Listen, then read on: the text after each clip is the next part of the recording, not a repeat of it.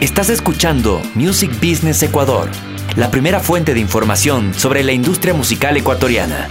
Este es su host, Rafa Ceballos. Hola amigos, eh, bienvenidos a una nueva entrega de Music Business Ecuador.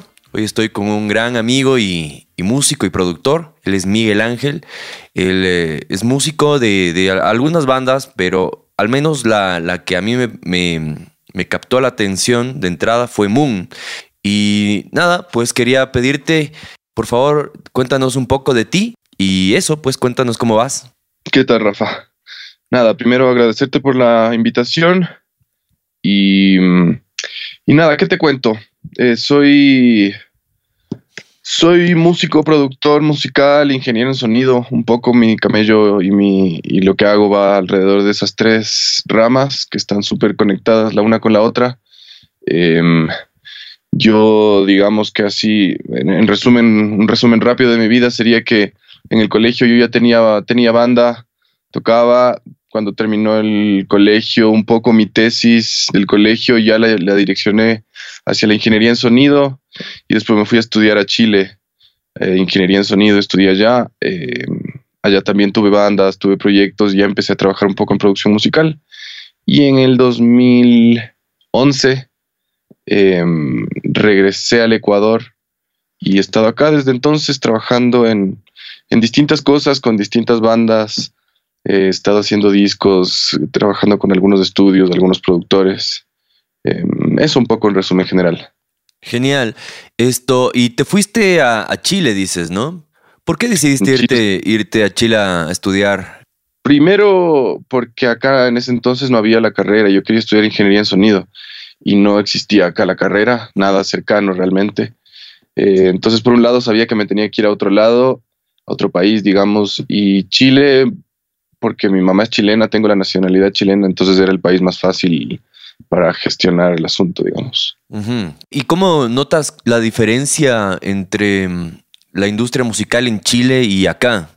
A ver, ahorita no estoy tan actualizado de cómo está la industria en esta época. No, digamos, cacho un poco. Tengo amigos que, que compañeros de la U, amigos que hice en la época de allá, que un poco me mantienen al tanto, pero no, no cacho tanto ahorita. Pero en esa época, cuando yo me fui, eh, había una diferencia súper grande que era justamente lo que yo andaba buscando. Cuando yo eh, estaba acá en el colegio, tenía mi banda rockera, un poco tenía las expectativas de de que, de que la banda creciera, de que de alguna forma tener una, especie de carrera musical y en esos años no, no, había mucha posibilidad acá, ¿no? Entonces llegué a Chile y en Chile era un país donde ya había una industria musical, ya tenías circuitos musicales súper desarrollados y un público mucho más grande, era una ciudad, Santiago es una gran capital donde hace mucho tiempo tienes bandas grandes viniendo a tocar, o yendo a tocar y haciendo conciertos y eso alimenta un poco la industria. Entonces, y en esa época ya había bandas chilenas grandes, digamos, de renombre mundial o al menos latinoamericano, hispano. Claro. Entonces, claro, llegué y me di cuenta de que allá, digamos, mi analogía siempre fue que acá yo sentía que el techo era bajito. Cuando llegué a, Santiago me di cuenta de que el techo era mucho más alto. Entonces, nada, me, me enriqueció un montón esa experiencia. Y ahora tú sientes que la, mm, escena acá en Ecuador ya da eh, como para poder dedicarse a la música, especialmente al tipo de música que estás haciendo, ¿no? Porque es, eh, es un rock eh, indie. ¿Crees que ahora ya Ecuador puede estar como con público suficiente para hacer este tipo de música? Mm, siéndote honesto, creo que todavía no. Eh, creo que el Ecuador ha crecido bastante en estos años, em, sobre todo en, el aspecto creativo. Creo que ahora hay muchos músicos, hay muchos buenos músicos, eh, la gente ya sabe cómo hacer buena música acá, el nivel de la música que se hace acá realmente es, es de alto nivel. Yo he conversado con gente de, otros países, de otras industrias, y, cuando escuchan música de acá, de la mejor que hay acá, digamos, eh, realmente ya, ya estamos como país a un nivel súper competitivo en tema de creatividad, en tema de producción, en tema de calidad de las producciones. Em, lo que al Ecuador le falta es, entre comillas, la industria, y digo entre comillas porque la industria es una cosa mutante que todos los años está cambiando y tiene un significado distinto, pero, pero en esencia el concepto de industria refiriéndome a un público que alimenta una industria y ciertas entidades que retroalimentan a ese público, ¿no? Creo que todavía no tenemos un público ni muy grande, ni muy fiel, ni muy, eh, eh, digamos, ni muy fan. Yo creo que el Ecuador todavía está pasando por una etapa de que el público es, es más, todavía es novelero, todavía es, es, trendy, pero todavía creo que no llegamos a ese lugar en donde tienes un fan base fuerte que, te permite tener una carrera musical eh, estable y sólida, ¿cachas? Yo tengo eh, amigos de Estados Unidos, por ejemplo, que me cuentan que allá X Pana tiene X banda, que tiene muchos menos followers que las bandas de acá, muchos menos views y likes, eh, digamos, como referente de las redes sociales. Sin embargo, esos, esa menor cantidad de fans que tienen son fans de verdad. Entonces, los, los mil followers que tienen en Facebook, esas mil personas van a comprar un disco de 10 dólares y ya tienes un, un ingreso real, ¿me entiendes? Claro. Acá tienes bandas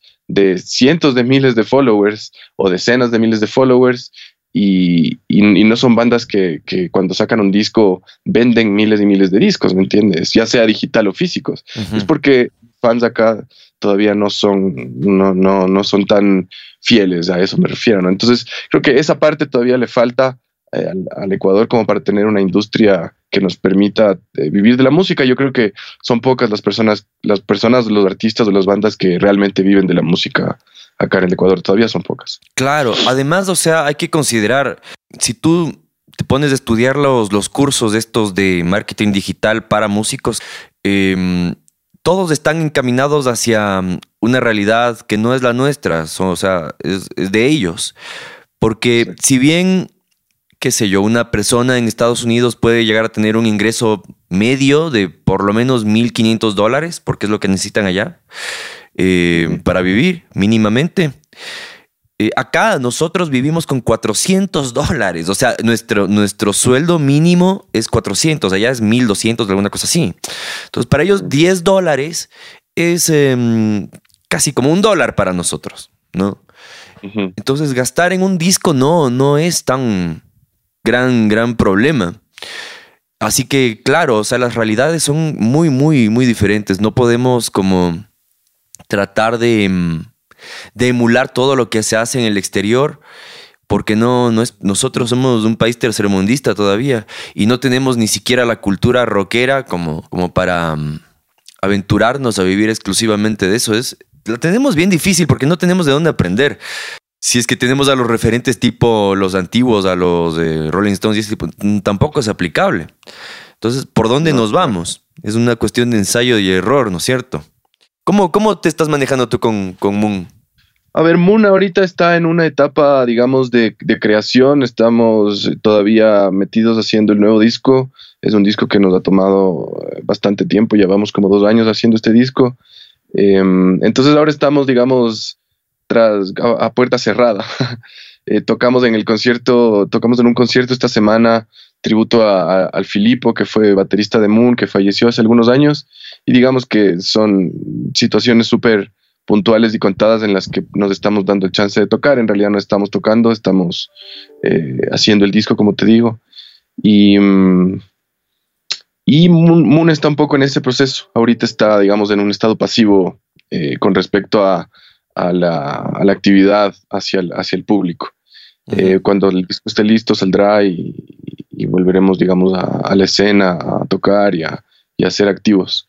Por ahora Moon, Moon eh, está, como te digo, pasivo y Moon es una banda em, alternativa, por decirlo de alguna forma. No es música mainstream, no es música que, que pretenda ni que, ni que creamos que, pueda llegar a ser ni muy mainstream ni muy masiva. Entonces, siempre, siempre nuestra visión es, es, realista en el sentido de que hacemos música que nos gusta, eh, y, pretendemos gustar a la gente que comparte nuestros gustos musicales y que está abierta a escuchar música que quizás no está hecha con muchas fórmulas, digamos. Claro. Estamos, ahí, estamos en una época en, la que hay muchas fórmulas para hacer música y, son fórmulas que, que algunas se saben que funcionan hasta cierto punto. Nosotros no nos guiamos para nada de eso, somos súper intuitivos y súper abiertos eh, a hacer música de, digamos, instintivamente, ¿no? Entonces, eso, eso con respecto a Moon. Genial, o sea, yo estoy completamente de acuerdo. De hecho, em, creo que las fórmulas son aburridas. El problema de las fórmulas es que son predecibles, obviamente, ¿no? Y al menos en mi caso es como que no, no funciona. Simplemente cuando ya noto que algo es una, una fórmula, dejo de seguirlo. Así de fácil. Y supongo que debe haber muchísima gente así. Entonces, quizás el asunto de, mm, del tipo de música que, estamos haciendo, porque también estoy haciendo rock, es, em, es un asunto de difusión y de buen targeting en redes sociales. Y quizás a eso también eh, tendría que referirse en una cuestión geográfica, ¿no? Porque si Ecuador todavía no está preparado, em, de pronto el targeting debería ser, qué sé yo, México o otro país, ¿no? Eh, ¿Se han movido de alguna manera así como más internacional? Eh, con Moon no, con Moon no, o sea, a ver, digamos que hace, hace los dos años, dos o tres años que, lanzamos el disco anterior, eh, fue un disco, fue el disco, el segundo disco de Moon y fue un disco que tuvo un poco más de movimiento internacional. Se tocó en, en, Chile, en Argentina, se giró el Ecuador. En esa época, yo participé en la producción, estaba, digamos, era parte de la banda cuando creamos el disco, yo mezclé el disco, eh, pero por situaciones personales tuve que salir de la banda para cuando la banda ya iba a girar. Entonces ahí la banda se reestructuró un poco y entró el Amadeus Galeano y el Filippo Brandimarte, que, que son estos dos amigos que formaron, fueron parte de la banda durante esa época de tocar el disco aquí ahora. Eh, y sí hubo un poco más de, de, target internacional. Em, y, creo, creo que estuvo bastante bien. Tenemos aliados en Argentina, en Chile, nos ayudó el, el José Favara para, para esas giras. El problema, el problema es que cuando tú haces un, eh, una estrategia internacional, tienes que darle continuidad, sí o sí, y tiene que ser una continuidad súper eh, frecuente, digamos. O sea, si tú vas a, como dices tú, a México o a Santiago, a Buenos Aires, y tocas, logras conseguir unos toques y te va bien, tienes que ir muy pronto para poder como capitalizar un poco ese, ese, ese momento si es que lo lograste, ¿no?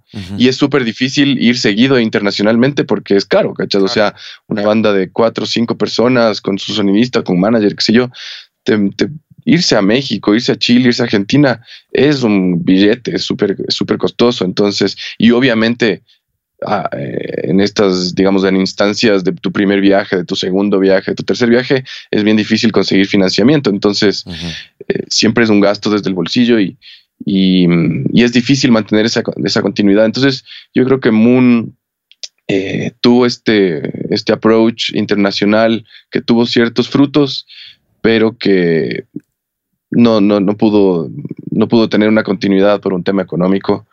Y, y bueno, después pasó la tragedia, se nos fue el Filipo y, ahí un poco la banda entró en un estado como de, pausa, casi se desarma la banda, te diría yo, y, después de un año de, que pasó eso y de que la banda estuvo, eh, digamos, quieta, eh, reconsideramos la, idea de rearmar la banda para crear nueva música, digamos, y ahí se reconstruye Moon con este nuevo, no, digamos, con el formato reinventado que es el Pablo Molina, Mariela Espinosa, que es mi hermana, y, yo.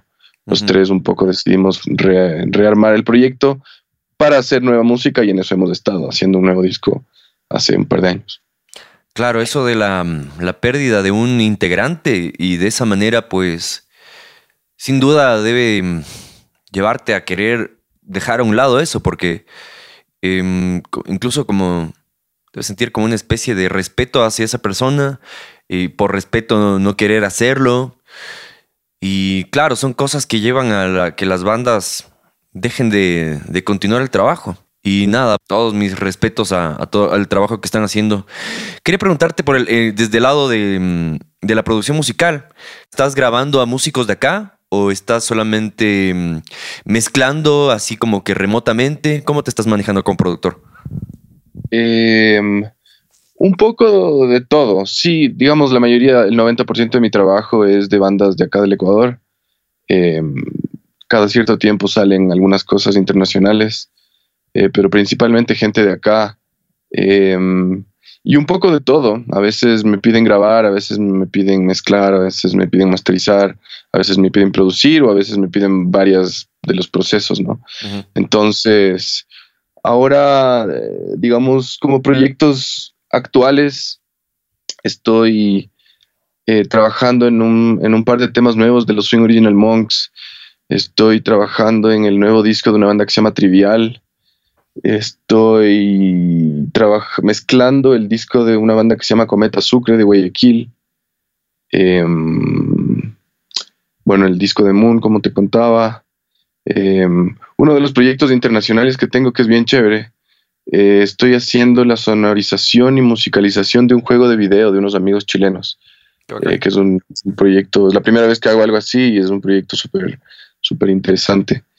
Em, y así, un poco, soy freelance, entonces me van llegando los proyectos, todavía incluso hago sonido en vivo, es algo que antes hacía bastante, ahora ya no hago mucho, pero, pero de repente acepto una que otra tocada para, para no perder la práctica. Chévere. Y, y, así, así se va dando la cosa más o menos. Genial, o sea, ahorita estás más desde el lado de productor musical que de músico.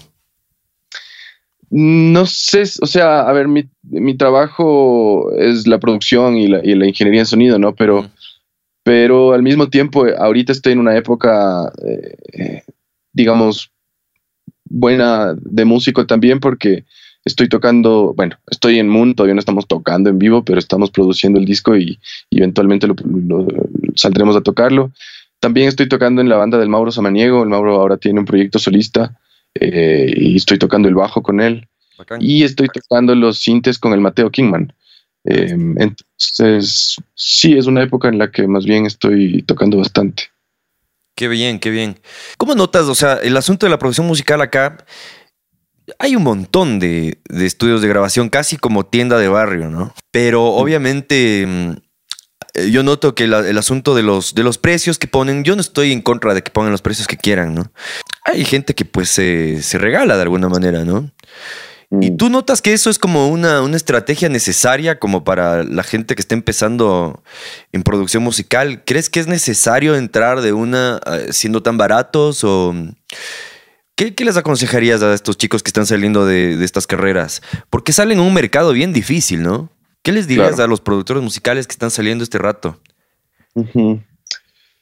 A ver, es difícil eh, opinar respecto a los precios porque como tenemos una industria, primero como la industria del mundo es algo mutante, como te decía, es mi visión, es como está constantemente cambiando por, por las formas en las que sucede la industria musical.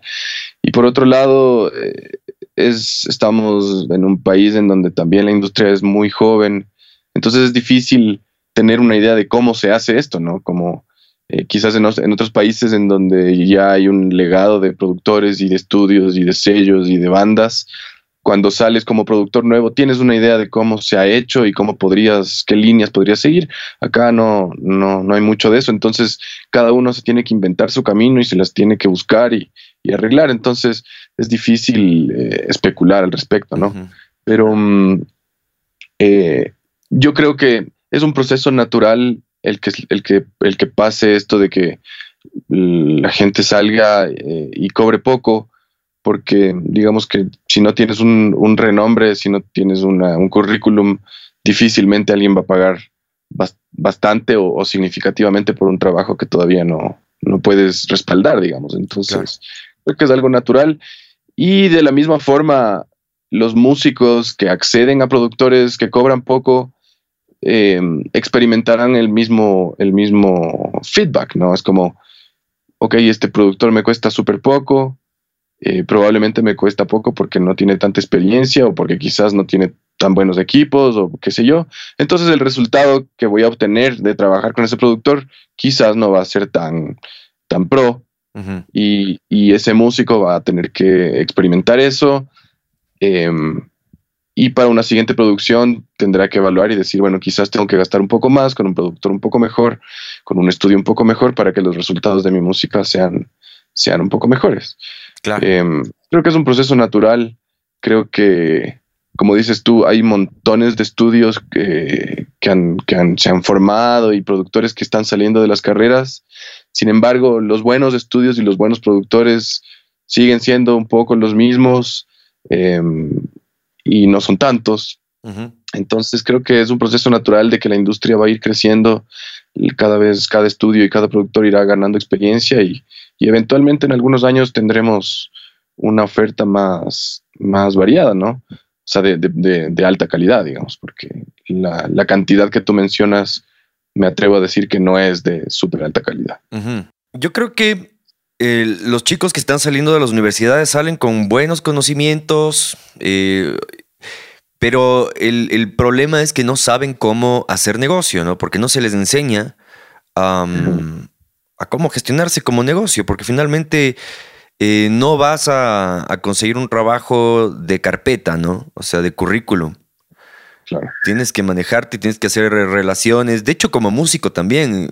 Supongo que eh, tus contactos, o sea, tus clientes son gente con la que de alguna manera tuviste contacto y pudiste establecer eh, relación y pues conocieron tu trabajo por qué sé yo. eh, tocaste en una banda como Moon que es eh, de nicho y es muy conocida en su nicho. Entonces, te generaste una reputación y de esa manera pues conseguiste qué sé yo, pues grabar a gente que está en la misma, en la misma rama. Totalmente, totalmente. Mi, mis clientes, entre comillas, son casi, están, digamos, eh, oscilan dentro de un mismo circuito eh, y llegaron a mí a raíz de, justamente como dices tú, como otros proyectos por rebote de otros, de amigos, casi todos son amigos, eh, con casi todos ya he trabajado antes. Entonces, sí, sí, digamos que es un, es un, un digamos, un grupo de gente y de, entre comillas, clientes con los que yo trabajo, que los he construido a medida de trabajar en los años y, y un poco he construido ese, ese piso, ¿no? No, no, no, no me pasa que me llega tanta gente nueva a, a querer trabajar conmigo, es un poco la misma gente y la gente asociada con esa gente. Claro. Entonces, sí, sí, es, así se ha dado conmigo. Y, y creo que es un poco el trabajo que, que todos deberían hacer. Es como, eres productor, saliste de la universidad o, o- o te hiciste tu estudio, eres productor, tienes una- unos panas que tienen una banda, grábales a ellos primero, obviamente, es como lo, lo más lógico. Y si te va bien con la grabación que les hagas a ellos, después los amigos de ellos van a querer grabar contigo y así la cadena empieza a funcionar. ¿no? De hecho, eso es lo más importante de la universidad. Porque mucha gente, pues, en producción musical es autodidacta. ¿no? Yo soy, yo soy autodidacta. Bueno, estudié a una parte, pero eh, básicamente soy autodidacta en la producción musical. Y, mm, pero lo más importante de la universidad es eso, los contactos que sales teniendo. De, los músicos, de los pro- otros productores con los que trabajaste, porque entre productores también nos damos una mano de servicio, ¿no? O sea, qué sé yo, hay alguien que simplemente ya no se avanza con la edición de baterías, me pasan o te pasan, ¿me cachas? Entonces, Claro. eh, también esas barreras de la, de la competencia, entre comillas, tiene que ya empezarse a, a caer. Porque si nos Sí. especializamos, comenzamos a manejarnos como industria de verdad. Entonces, el mejor eh, en editar voces te va a dejar todo perfecto, vas a confiar, le vas a pasar y va a haber trabajo para todos. Yo creo que Exacto. sí, esa es una buena manera de gestionarse. Sí, sí, eventualmente se, se- se tiene que llegar a, un, a un- una especie de colectivo en la que, como dices tú, podemos confiar en el trabajo de, de otros y, digamos, retroalimentarnos y ayudarnos en los procesos eh, y, digamos, enriquecer los- las producciones, porque si tú analizas las grandes producciones del mundo, eh, muchas de ellas, no todas, pero muchas de ellas tienen mucha gente involucrada, muchos productores, muchos ingenieros, muchos asistentes y esa cantidad de gente involucrada en un mismo proyecto hace que los proyectos tengan un nivel altísimo, ¿no? Eh, se da el caso de que a, veces es una sola persona la que lo hace, igual resulta súper bien y, no es que esté mal eso, pero, pero obviamente más dos cabezas piensan mejor que una siempre y, y eso es algo a lo que se debería llegar. Lamentablemente, desde mi opinión personal, eh, este país y la idiosincrasia de este país es bastante ¿qué te digo? Celosa y envidiosa y, competitiva, eh, no necesariamente con el, con el, en el buen, buen, sentido de la palabra. Entonces, eh, pasa mucho en este país que nos ponemos del pie, que no nos acolitamos, que, que nos hablamos mal detrás del otro y, y eso solo daña el, el, proceso de crecimiento que el país está viviendo. Sí, totalmente. Y eso es, la verdad yo no, no entiendo eh, por qué se adopta eso como estrategia, ¿no? ¿Cómo, ¿Cómo, alguien puede razonar y decir, ok, voy a hablar mal de este man porque de esa manera yo voy a tener ese cliente? No, pues. o sea, no, no, no, no, me parece lógico. Honestamente, es como. Creo que ni siquiera, ni siquiera va por un tema de voy a hablar mal para robarle el cliente. Creo que ni siquiera va por ahí, porque en muchos de los casos creo que es solo una cosa de idiosincrasia, de que eh, disfruto, o sea, no quiero ver que, el otro tenga éxito, ¿cachas? Porque eso me da celos. Mm. Entonces, si le puedo poner el pie, le voy a poner. Es una cosa que creo que pasa medio inconscientemente. No creo que la gente es mala de corazón y por eso lo hace, ¿me entiendes? Sí hay que son así y no vamos a negar eso, pero, pero creo que es una cosa como de, de, de, que no sabemos disfrutar del éxito del otro, ¿cachas? Es como, si al otro le va bien y a mí todavía no, puta, qué bueno que te está yendo bien, y ojalá me puedas ayudar para que me vaya bien o ojalá eventualmente me vaya bien y podamos compartir el que nos vaya bien, ¿me entiendes? Pero no sé por qué a la gente no le gusta ver que al otro le va bien y ahí es donde pasan este tipo de cosas. Pero es que incluso si es que lo, volteamos hacia el lado egocéntrico del, del, va, o sea, de querer algo para, para uno, ya, es mejor estrategia eh, querer que a otro amigo le vaya bien, porque si tú estás conectado con gente exitosa, te va a llegar de alguna manera algo de ese éxito y te va a ayudar a ti. Sí, yo creo que es parte del fenómeno de que todavía no tenemos una industria grande, entonces todos quieren ser el primero, ¿me entiendes? Todos quieren ser la primera banda que, que, que tenga fama a nivel mundial, el primer productor que tenga fama a nivel mundial, qué sé yo, ¿me entiendes? Como estoy especulando un poco, pero pero como todavía estamos así como en terreno virgen a nivel eh, internacional, entonces creo que estamos en esta, se siente como que la gente está en esta carrera, es como yo quiero ser el primero, yo quiero ser el primero, y ahí es donde la, gente se mete el pie. No, pues y en realidad la, cuestión en la industria funciona al revés. En cualquier país, eh, tú quieres ser parte del proyecto de otro que sea más grande que tú, en nombre. Eh, tú quieres darle una mano porque te va, te va a ayudar a ti en tu carrera. Finalmente, si es que lo, lo volteamos desde el lado de, tú, tú, tú, no sé, eh, los músicos acá, lo que pasa es que no, no tienen una, una instrucción, no de la parte mm, musical, sino de, cómo gestionarse, incluso como de una especie de inteligencia emocional. Em, tenemos mucho, mucho que desarrollar desde esa parte. De alguna forma creo que es natural porque eh, estamos en, una, en un país que tiene una industria que está en nacimiento, básicamente. Es como recién hace poquitos años tenemos universidades con carreras musicales. Recién hace poquitos años empezaron a venir bandas grandes eh, de afuera y todavía no son las más grandes. Eh, recién hace poco tenemos bandas que empiezan a tener un poco de renombre a nivel latinoamericano, a nivel internacional. Pocas bandas hace poco tiempo. Entonces, estamos en un proceso de crecimiento. Creo que es natural que, las cosas todavía no, no encuentren una, como digamos, una coherencia en común. Eh, y eventualmente pasará. Creo que eventualmente pasará si es que la gente sigue haciendo las cosas bien. Yo creo que la gente de alguna forma sí está haciendo las cosas bien eh, la, como te decía al principio, la calidad musical que, que está habiendo en el Ecuador, yo creo que es súper alta.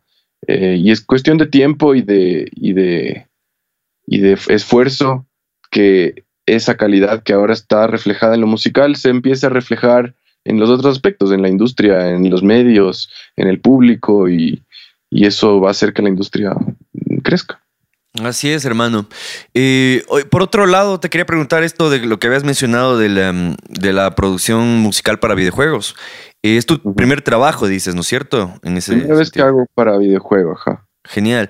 Es muy diferente hacer música para videojuegos que, obviamente, para, para música convencional, ¿no?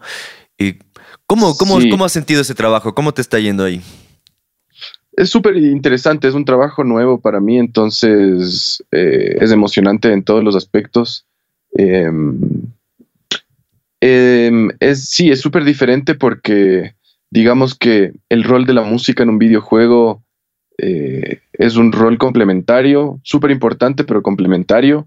Digamos que todo lo que se hace a nivel gráfico, a nivel de audio, de diseño sonoro, de arte, todo, eh, trabaja en función de la experiencia del juego, ¿no? Finalmente lo que se busca es que el, jugador tenga esta experiencia que sea lo más rica posible en todos los aspectos, entonces todos los que trabajamos en las distintas áreas estamos aportando a esta experiencia. Eh, en ningún caso, ninguna de los elementos es más importante y más principal que otro, ¿no? Eh, todo aporta, todo construye la experiencia de, jugar. Entonces, por ese lado, quizás se parece un poco a hacer música para cine o hacer música para video, en donde la música es este complemento que tiene que eh, reforzar y ayudar a la, experiencia de lo visual sin interferirla o, sin volverse más protagónica. ¿no? Entonces, en ese sentido, la música cumple ese rol. Em, pero lo interesante del juego y son cosas que yo voy descubriendo a medida que lo voy haciendo, es que digamos que la música tiene mm, este, esta función progresiva, ¿no? Como, por lo menos en este juego, y creo que en algunos juegos así, yo no soy muy gamer, la verdad, pero, pero de lo que cacho, eh, por ponerte un ejemplo, o sea, si tú estás en un, este juego es un juego como de primera persona y tú vas como... Eh, entrando, es un juego súper interesante, es, entrar en la mente de una persona para descubrir cosas. Ese es un poco el, resumen general de, cómo funciona el juego. Entonces, digamos que tú tienes, estás en X lugar o en, X ambiente y la música genera X sensación y si es que tú pasas a, otro, a otra habitación del lugar en donde estás o qué sé yo, la sensación cambia y la música tiene que cambiar también y tiene que reforzar. Em, pero es interesante porque eh, las duraciones son determinadas por el jugador, ¿cachas? El, jugador decide cuánto tiempo eh, se va a quedar en tal lugar y, cuánto tiempo le va a tomar llegar a ese otro lugar. Entonces, la construcción de la música es bastante en función de loops y en función de capas. Entonces, lo que yo hago es construir eh, piezas musicales que, deben tener una, una una naturaleza cíclica. Eh, y, si, es que a ellos les gusta y, va, yo les mando la música por capas, por stems, digamos, por capas, y ellos utilizan las capas eh, de las formas en las que ellos eh, crean pertinente. Y en ese sentido hay una confianza en, de, mi parte de entregarles la música en pedazos, digamos, abierta, y ellos la, ellos la utilizan como mejor les funciona. Y obviamente tenemos mucha resonancia de, cómo utilizar los elementos, entonces eh, siempre se complementan, ¿no? Pero mm, eso creo que ha sido una de las cosas más interesantes y distintas eh, con respecto a hacer música, música, solo música, digamos, canciones. Claro, lo que dices es súper interesante de hacer música cíclica. No es algo como que te enseñan eh, en, cualquier, en cualquier lado, ¿no? Es, ya algo de especialización. Tú estás aprendiendo también, o estás manejando también la cuestión esta de, no me acuerdo la plataforma, creo que es Unity, ¿no? Que es para, para programar justamente esto, ¿no? De que se va moviendo el personaje y a medida que se va acercando, qué sé yo, un enemigo, eh, van, se van sumando los otros stems, las otras pistas que tú tienes para darle más tensión. Claro, eso lo hacen ellos. Yo les doy el material eh, de audio y musical y ellos se encargan de hacer toda la programación. Qué genial. Y además, ¿has, compuesto también algo para, para, cine? Para largometrajes, no. Para cortos he compuesto eh, algunas cosas, eh, pero largometraje todavía me falta y es algo que también tengo muchas ganas de hacer. Eventualmente me encantaría, por un lado, hacer la banda sonora de una película, por, otro, por otro lado, me encantaría sonorizar una película, que es algo que tampoco he hecho. Eh, pero ya llegará.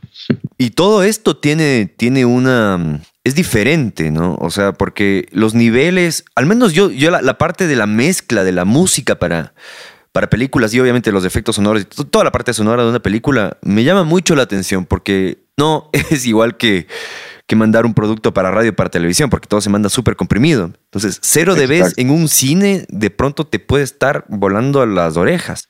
claro, el rango técnico en el cine es muy, muy grande. Em, y, y, claro, o sea, digamos que la forma en la que, en la que se consume la experiencia cinematográfica es distinta a las otras. Obviamente una película también la puedes ver en la compu y en una tele y, esa mezcla va a estar, digamos, hecha estéreo y comprimida para que funcione así, pero, pero la experiencia surround de cine es otra cosa, súper diferente. Y creo que eso no hay acá, ¿no? O hay dos o tres que lo hacen. Tú haces algo de... Mm. No has hecho mezcla para cine, creo que dijiste, ¿no? No, no he hecho todavía nada en 5.1. Hay un par, no estoy tan al tanto. Sé que había, había antes más, eh, después como que ha bajado un poco la, cantidad de gente que hace sonido para cine. Eh, pasa mucho que todavía no hay una industria también muy fuerte de, esa parte acá en el Ecuador, entonces la gente que hace cine, que sí, que sí ha crecido bastante, todavía manda a hacer afuera o qué sé yo, pero sí, sí se hace, sí se hace, conozco un par de, estudios que, que, hacen, hacen sonidos surround. Claro, básicamente todo lo que es ser em, eh, productor musical para, para, para la pantalla, creo yo que es eh, de gestionarse todo online, si es que tú, si es que tú quieres, porque tú mismo me dices, la, gente que te pidió hacer este trabajo para, un juego es de Chile. Eh, acá no hay en realidad, acá ese, ese mercado no... Y tampoco es que necesites que haya gente ecuatoriana haciendo eso, porque finalmente son archivos que tú puedes mandarte por mail. Exacto. Eso es algo interesante de este mundo de los juegos que, del, que me estoy recién enterando. Em, es, un, es una industria gigantesca em, y que realmente es una de las industrias que tiene las barreras de, súper súper rotas, las barreras nacionales súper rotas. Es como eh, cuando tú juegas un juego online eh, puedes estar jugando con gente de todo el mundo y, no hay nada que, quizás el horario, pero no hay nada que, que, que, diferencie entre si estás jugando el juego con alguien que está en Australia a con alguien que está en Guayaquil, ¿me entiendes? Es como, es exactamente lo mismo. Entonces, el público que consume los videojuegos es un público a nivel mundial, es un público totalmente digital, totalmente online, entonces, no hay una, no hay una barrera nacionalista que, cumplir o que, que, a la cual regirse. Y eso hace que sea súper, es una industria súper grande, de la cual no, no sabemos mucho a menos que seamos gamers, ¿me entiendes? Es como, no sé, tú y yo somos productores musicales, somos ingenieros en sonido, no tenemos idea de cómo, cómo es el mundo gamer. Quizás porque estamos en un país que quizás no es tan gamer y la verdad estoy pecando de, especular porque no tengo idea. Capaz hay un mundo gigante de gamers acá del cual no tenemos idea. Pero, pero, pero sí, es, un, es, una, es una industria ahí latente, súper grande. Que, que es súper interesante y que por suerte me está tocando experimentar. Qué genial. O sea, yo creo que sí hay muchos, o sea, tengo sobrinos, ¿no? Y se pasan jugando todo el día. Yo también era muy, muy jugador. Y es una industria muy adictiva. O sea, la gente, los, que juegan videojuegos están metidísimos en eso y gastan un montón de plata. O sea, es una industria que mueve mucho, mucho billete. Incluso dicen que más que la televisión y el cine. Mucho billete, brother. A mí, verás, te voy a contar eh, estos, estos amigos míos que, que me llamaron para, para hacer la música de este videojuego, me contaron una, un referente, digamos, de a lo que ellos apuntan y un, poco los números que se manejan. Entonces me cuentan que X año, no sé, el año pasado, antepasado, em, hay estos festivales y concursos de, juegos, ¿no? Y, y, lo que sucede es que un videojuego se puede hacer con, con poca gente. Gente preparada, pilas, que sabe cómo hacer la cosa, pueden hacer un gran videojuego. Entonces, la historia es que un grupo, no tengo, no me acuerdo, no sé de qué país, pero un grupo de cuatro o cinco personas hicieron un videojuego, creo que ganaron un, premio o les fue súper bien em, y, vendieron muchísimo el juego. Y el juego costaba un dólar. Un dólar costaba este juego. y vendieron millones de copias a nivel mundial. ¿Cachas? Como era, una, era un grupo pequeño e independiente, imagínate cuatro o cinco personas que reciban más de un millón de dólares de, revenue, ¿me entiendes? Es un montón de plata. es una locura. Es un ¿cachas? Entonces es, una cosa bien particular que está ahí latente, creo yo, y, en la medida en la que la gente vaya interesándose por esa industria va, va, nos, va, nos va a ir llegando, ¿no? Claro, a mí me, tienta mucho, o sea, desde el lado del negocio, porque en realidad como que siento una pulsión más, más hacia hacer eh, música para cine. Pero acá, como dices, no hay mucho y claro, tendría que buscar así eh, directores internacionales, de pronto esperar pues a que, a que alguna película esté en preproducción y apuntar a, mandarles ese reel en el momento exacto en el que estén buscando a alguien, si es que no tienen a alguien ya, ¿no? Porque hay muchísimo talento en todo lado y ganarse un puesto es durísimo. O sea, es una industria bien, bien complicada. Pero creo yo, creo yo, sin, sin estar tan metido en el, tampoco en el, de hecho no estoy metido en el, en el mundo de la composición para videojuegos, que acceder a, la, a equipos de producción de desarrollo de videojuegos es más factible, es más fácil que, que acceder a los, a los directores. Entonces, quizás tener una... Sí, yo también he, podido conversar con algunos eh, solamente en, redes sociales. Eh, me metí a conversar por conversar, no, no, para conseguir algo en, especial. Y me, me, han respondido inmediatamente los desarrolladores de videojuegos. En cambio, los directores son más esquivos. Yo creo que el mundo del cine, en el, en, el mundo en general y acá en el Ecuador también, eh, son círculos súper cerrados, son círculos, básicamente. Entonces, ellos trabajan entre ellos y ya, y digamos, se, se, usan los unos a los otros y medio que entrar a esos círculos es bien difícil eh, es una cosa de, lobby o de, o de, tener las panas correctos y estar en el lugar correcto eh, para ver, para tratar de entrar a esos, a esos círculos. Entonces, es más difícil por ese lado, es una industria que también maneja bastante plata, eh, que maneja bastante ego también y, es difícil de...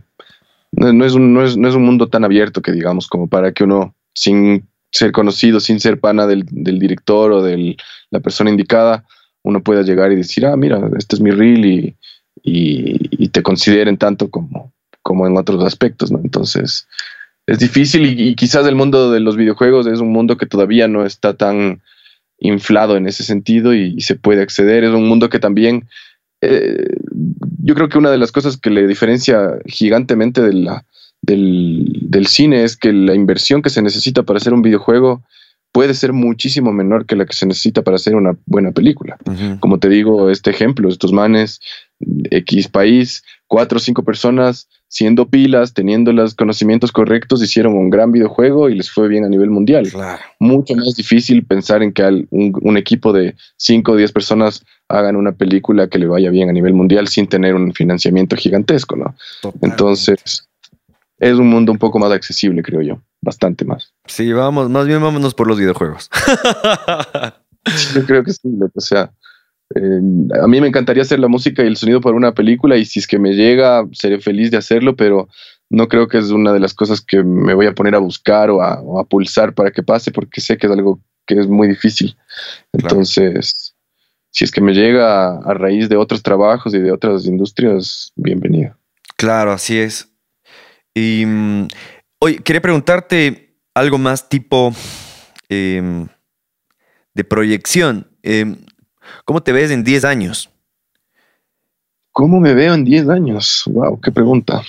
Es difícil. Eh, sí, es difícil, es difícil. Cada, cada año, cada par de años, las cosas podrían cambiar un montón. A ver, eh,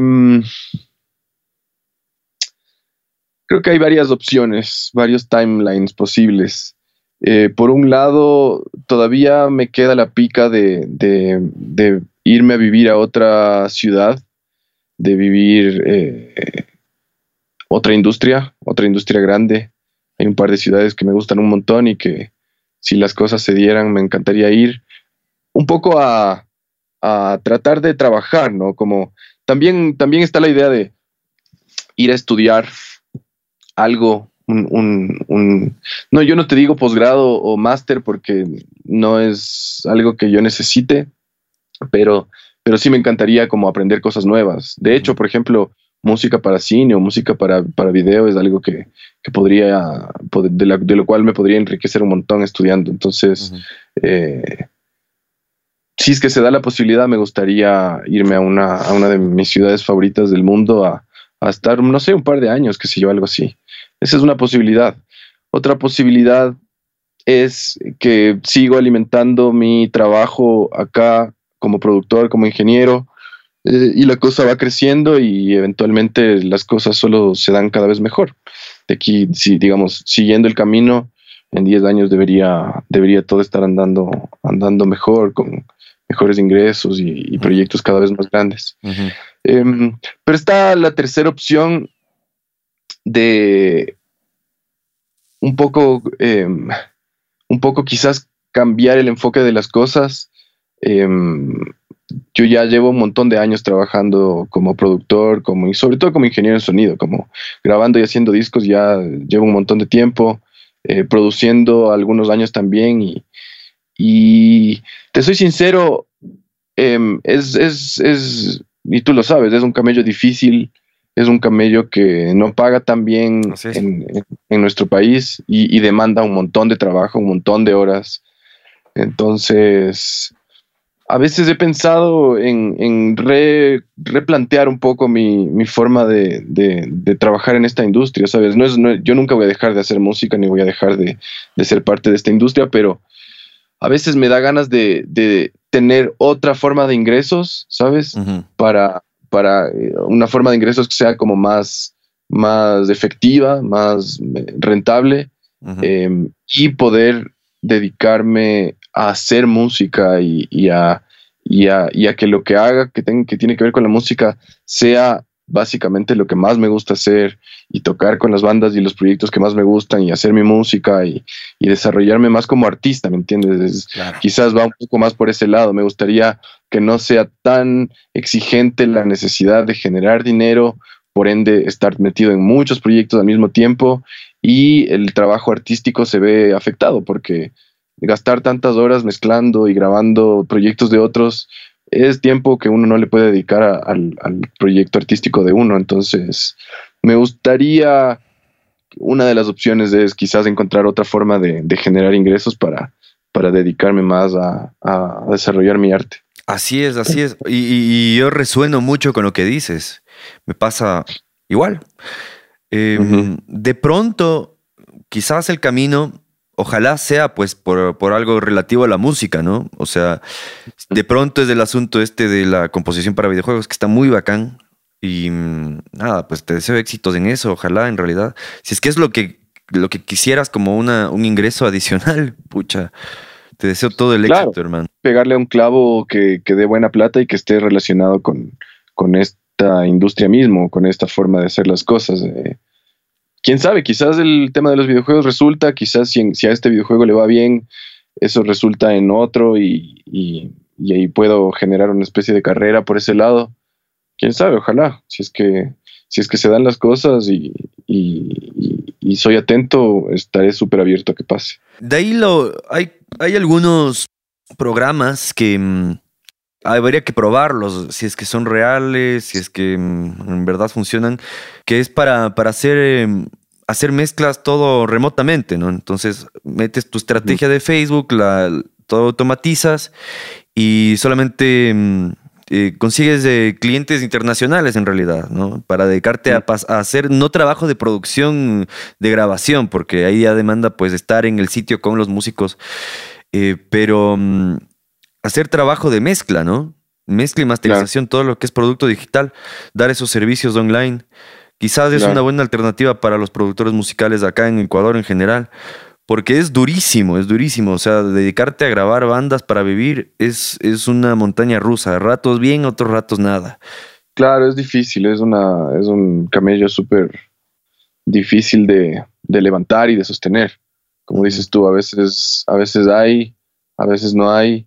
Y incluso cuando hay, no es tan bien pagado. Entonces, nunca llega a ser como, como súper rentable. Claro. O sea, en Estados Unidos de pronto te cae una banda em, medianamente, medianamente reconocida y te suelta 15 mil dólares para un disco. Ya, con eso ya recuperaste todo el tiempo que, no tuviste. En cambio, acá te llega una banda medianamente reconocida y tendrán que dos mil dólares. Exacto. No, loco, o sea, no, ni, ni hablar. tal cual, y, el tiempo que demanda hacer las producciones es súper largo, entonces sí, todavía estamos en un punto acá por lo menos que la balanza está súper tirada para el otro lado y la cantidad de esfuerzo y trabajo que hay que hacer para la cantidad de plata que recibimos es, es desproporcionada todavía, entonces... Y no se sabe, ¿sabes? Porque antes tenías un poco el modelo de la industria antigua que tiene un montón de cosas cuestionables y un montón de cosas turras y turbias, pero existía este modelo que acá nunca, casi no, prácticamente no existió, pero digamos en el mundo, el modelo de los sellos discográficos, en donde tienes una empresa grande con harto billete que apuesta por X artista y tienen el billete para financiar las distintas etapas de la producción. Entonces, no, la banda no necesitaba tener esa plata, era el sello el que ponía la plata y, y existían esos números. Ahora todo es independiente, es del bolsillo de cada banda y obviamente los músicos no somos gente con, plata en la mayoría de casos, entonces... Así es. No tenemos... A mí también me encantaría decir que, quisiera tener los 15 mil dólares para pagarle a un gran productor que me haga un disco y, no los tengo, o sea, me, pasa lo mismo desde el otro lado, ¿cachas? Por supuesto. Entonces, hay que ver cómo se van dando las cosas y cómo se va dando la, la industria misma. Yo creo que desde el lado del productor musical eh, bueno, he notado como que gente que se está manejando mm, específicamente online. Y no sé, ¿tú qué piensas de esta, de esta manera de gestionar tu negocio como productor? Em, hay, un chico mexicano ahí que tiene un, canal que se llama Audio Producción. Entonces él se dedica a dar tutoriales de mezcla y, masterización. Y es súper interesante su, su mm, modelo de negocio porque él genera tráfico con estos tutoriales.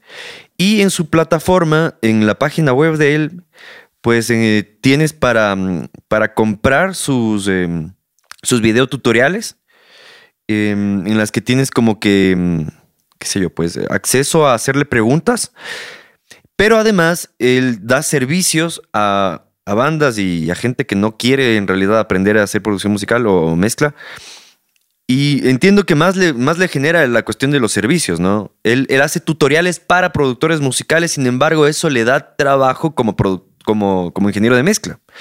Entonces, ¿qué opinas tú de ese, de ese, de ese giro de negocios más, más volcado hacia lo digital? Yo creo que es la forma en la que ahora casi todo está pasando. Yo mismo eh, trabajo casi todo eh, digitalmente, incluso con los proyectos de acá, de locales, ¿me entiendes? Es como eh, casi siempre me mandan los archivos y yo mezclo en mi estudio y eventualmente tenemos revisiones de mezcla que son presenciales. A veces, otras veces ni siquiera cuando he trabajado con gente de, otras ciudades o, con gente que necesita el trabajo como más urgentemente, me mandan los archivos, hago la mezcla, corregimos un par de veces, les mando la mezcla final y nunca ni nos conocimos viviendo acá en la misma ciudad. Entonces yo creo que eh, el, digamos, el Internet y el medio digital es la forma en la que ya todo se está desarrollando y obviamente eso te da la posibilidad de hacerlo a nivel internacional.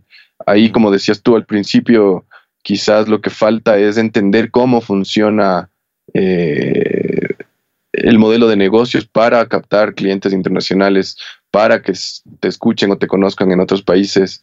Y eso es algo que hay que aprender, que hay que, desarrollar, hay que ir haciéndolo con el, con el tiempo. Y, y esa forma, como me dices tú, yo no conozco el canal de, de esta persona, pero, pero es una excelente forma de generar eh, clientes, ¿no? Es como haces tutoriales, a la gente le gusta cómo, cómo, cómo haces tu trabajo y eventualmente va a llegar el músico que va a decir, yo quiero que me mezcles el disco. Claro, y mm, sucede que la tendencia, no sé si te pasa a ti, a mí me pasa, pero mm, la tendencia es que los músicos se, graben se graban en casa, porque ya comprarte una interfase eh, y generalmente me llegan proyectos, ni siquiera tienen grabaciones de batería orgánica, ¿no? O sea, se compran una interfase de 120 dólares y con eso ya hacen todo, todo, todo, todo. Lo que no saben es hacer una buena mezcla y un buen máster. Entonces se graban y, mandan. Muchas veces se mandan cosas terribles, obviamente, pero eh, a veces siento que el giro de negocio se está volcando más, a, más hacia ser un ingeniero de mezcla que ya dedicarte a grabar.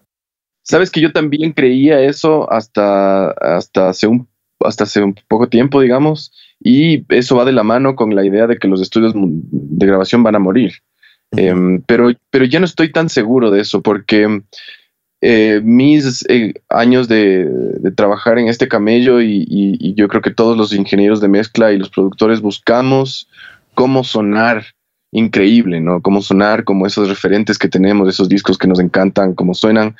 Em, y digamos que durante todo este tiempo que el, que el In The Box ha tenido el gran auge y los plugins suenan increíble y, y todo en la compu puede sonar increíble, por un momento nos, bueno, no por un momento, es real que, eso es verdad, es como podemos ya in the box podemos sonar increíble y las tarjetas eh, baratas cada vez suenan mejor y, toda esta, esta historia, ¿no? Entonces pareciera ser que el estudio va a morir y que eh, todo el mundo se va a grabar en su casa, pero ahora ya no estoy tan seguro, loco, porque la experiencia de grabar en un estudio de grabación eh, tiene ciertos valores agregados que, no los puedes conseguir en casa y que tienen que ver, por un lado, con la variedad y la calidad de los equipos que tiene un estudio de grabación. Es como, es verdad que una tarjeta de 100, 200, 300 dólares y un micrófono de 200, 300, 400 dólares suenan súper bien, es verdad, pero todavía es incomparable a lo que puedes hacer en un estudio de grabación donde tienes una gama de, qué sé yo, 15 distintos preamps, donde cada preamp cuesta 1.500 dólares para arriba y una gama de 10 micrófonos, todos sonando diferentes, todos costando de 800 para arriba.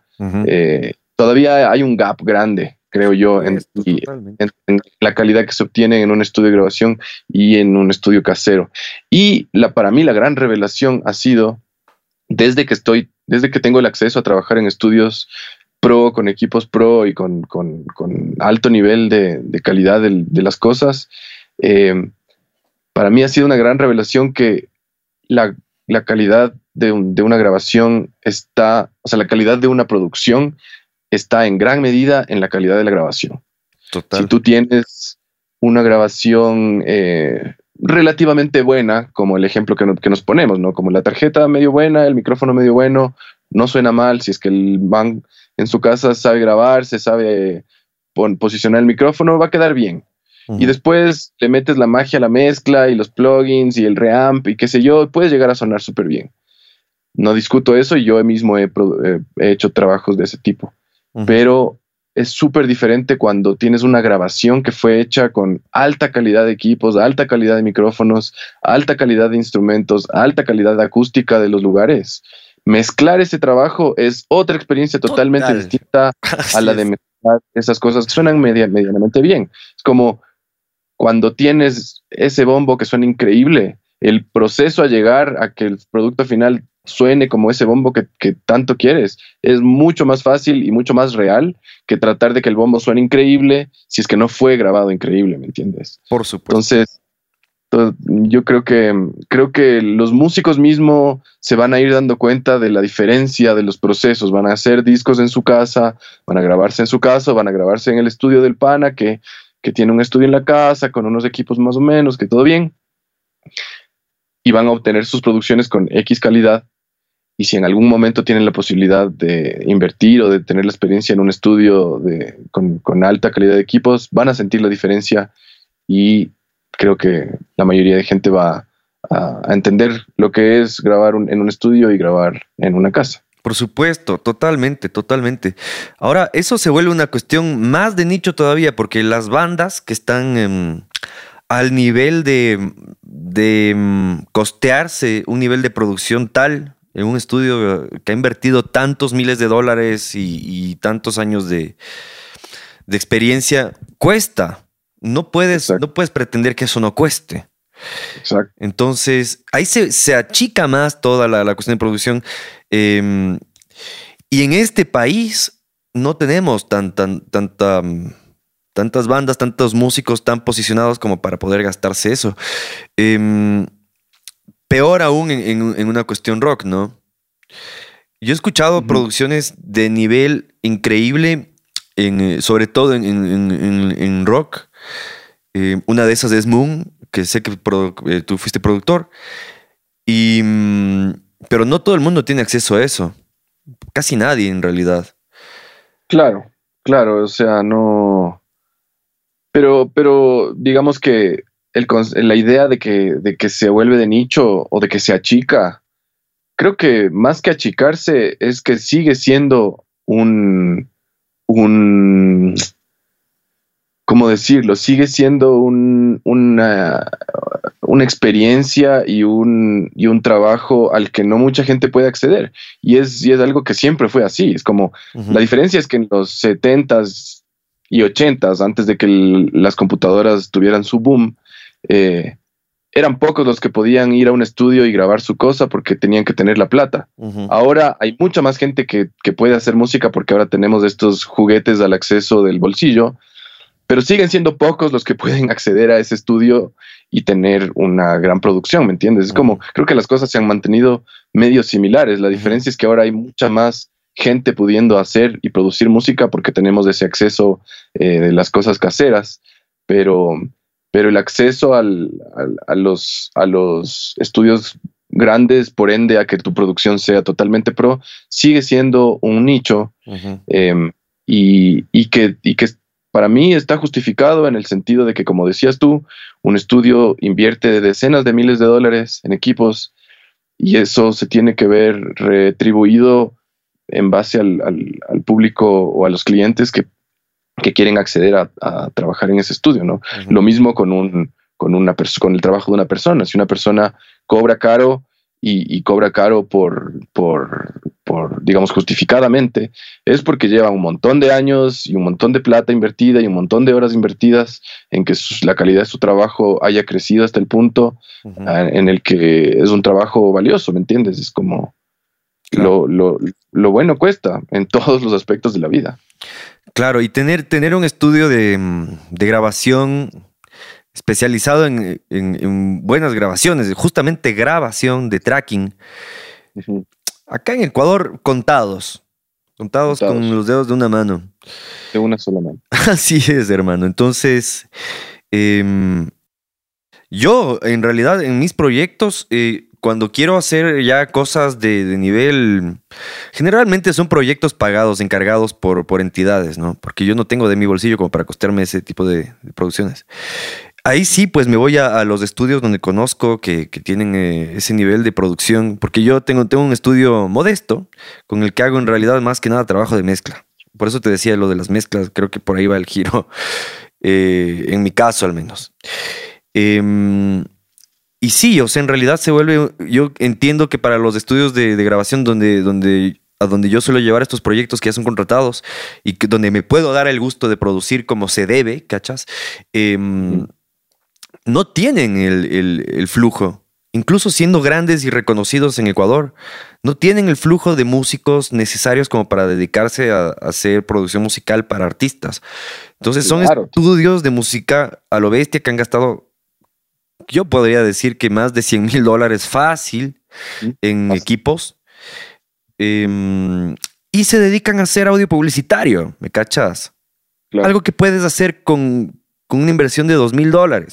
Entonces, claro, ¿what? Sí, totalmente de acuerdo. O sea, es un, es un, es un riesgo altísimo tener un estudio de alta gama en este país en donde no hay suficiente cantidad de, de público o de músicos o de, o de, productores que pueden acceder a esos estudios y a esos costos para que el estudio se mantenga, digamos, eh, con un ingreso y un flujo eh, constante es la realidad de la mayoría de, estos pocos estudios que, de los cuales estamos hablando.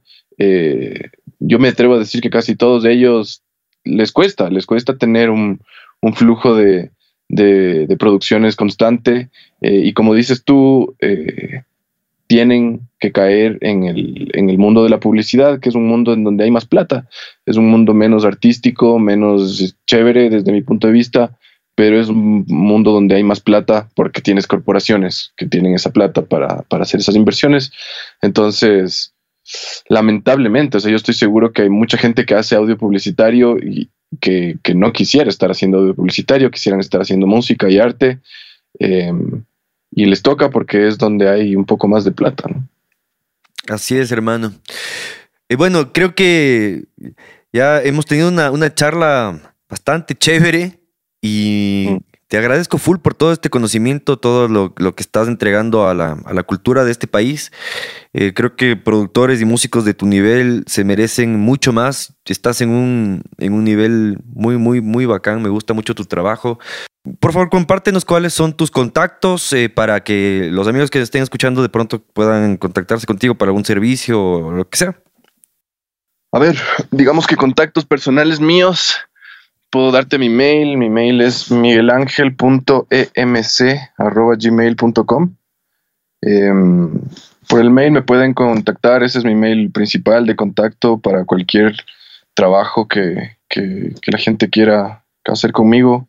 Como, como te contaba, yo trabajo como músico, como ingeniero y como productor. Eh, eso, ese, ese es mi contacto. A través de ese mail me pueden, me pueden encontrar. Genial, hermano. Muchas gracias. Y entonces también haces eh, sonido en vivo, ¿no? Eso, eso también da bastante. Eh, sí, sabes que es, es un- como te contaba, es algo que yo en alguna época hacía bastante y que dejé de hacer porque es un trabajo súper agotador. Sí. Eh, te quema bastante el sonido en vivo. Em, y la verdad es que, ¿qué te voy a decir? No sé si es uno de, de mis servicios. en este punto es, es un servicio que yo ya casi no estoy dando y si estoy excediendo es en casos súper específicos de proyectos muy cercanos que, que me piden el, el trabajo por, por algo en, en particular. Es como, son, son casos contados los que estoy accediendo a hacer sonido en vivo. Entonces, no creo que es tanto un, un, un trabajo que estoy dando ahorita. Y, y- y es un trabajo, yo creo que hay buenos sonidistas en vivo ahorita en el mercado. Eh, muchos de ellos amigos míos. Entonces, si quieren, si alguien quiere sonido en vivo y no conocen a ningún sonidista, me pueden contactar y, y yo les puedo referir con amigos míos que son muy buenos eh, para ese tipo de trabajos. Genial. Entonces, tu trabajo está, eh, ahorita tú estás más enfocado hacia la producción musical, o hacia el tracking o hacia la mezcla. ¿Cuál es, cuál es como Más tu fuerte? Mi fuerte es la mezcla. Ya. es lo que más me gusta hacer, es lo que más hago y es en lo que mejor me va. Eh, la producción es algo que he estado incorporando eh, en los últimos, no sé, tres, cuatro años. Eh, me gusta un montón también, pero es algo, digamos que no soy un productor súper diverso en el sentido de que no puedo, no me considero, no me considero alguien que puede producir eh, cualquier tipo de banda. Entonces, los trabajos que hago de producción siempre son, digamos, después de, de sentarse a hablar con el artista y a, y a evaluar las cosas y a compartir ideas y compartir objetivos. Y si es que hay esa compatibilidad artística y humana, eh, hago el proceso de producción. Em, porque, como te digo, no soy un productor que, que tiene, todavía por mi experiencia, no, no tengo las herramientas para producir cualquier tipo de cosa. En mezcla sí, mezcla sí me atrevo a decir que puedo mezclar cualquier estilo, cualquier cosa y, y con la experiencia que tengo ya, ya he, he- armado un- una base de conocimientos y de herramientas que me permiten mezclar cualquier tipo de música y cualquier tipo de producto en realidad. Entonces es en lo que mejor me va. Maravilla, genial, hermano. En lo personal, yo de pronto te, te estoy molestando porque hay, hay una, una mezcla en particular con la que estoy teniendo eh, problemas. Es una mezcla de una, una vaina sinfónica. Pucha, es muy brutal. entonces, de pronto, lo que pasa es que yo también compuse en esa, en esa cuestión. Entonces, es como que no pega hacer las dos cosas, ¿no? Claro. pierdes objetividad y tal. Y mm, eso, pues, em, voy a poner ahí en, eh, en el post tu contacto para que todos los, los- los amigos pues eh, se contacten contigo. Esto va a estar en, en una serie de podcasts y también en, en YouTube y en Spotify. Entonces, te invito también que lo compartas. Y eso, pues, hermano, te agradezco mucho por esta entrevista. Ha sido muy, muy chévere. Y te deseo todos los éxitos. ¿Tienes alguna cosa adicional que quieras decir? Bueno, primero agradecerte por la invitación. Eh, es bacán tener el chance como de compartir información con la gente que hace esto mismo, con la gente que quiere hacer esto, que está entrando en la industria o que ya está en la industria, en, esta especie de industria. y, y nada, lo que hablábamos eh, en algún punto como compartir información y compartir trabajo creo que es una cosa súper necesaria para que el país crezca y para que las cosas sigan creciendo. Entonces yo invito un montón a la gente a que no sean cerrados, a que no sean celosos, a que no sean envidiosos y compartan su información, trabajen con más gente, em, aprendan, como si es que yo tengo un, un buen, si de alguna forma tengo un renombre es porque he aprendido de, otras personas.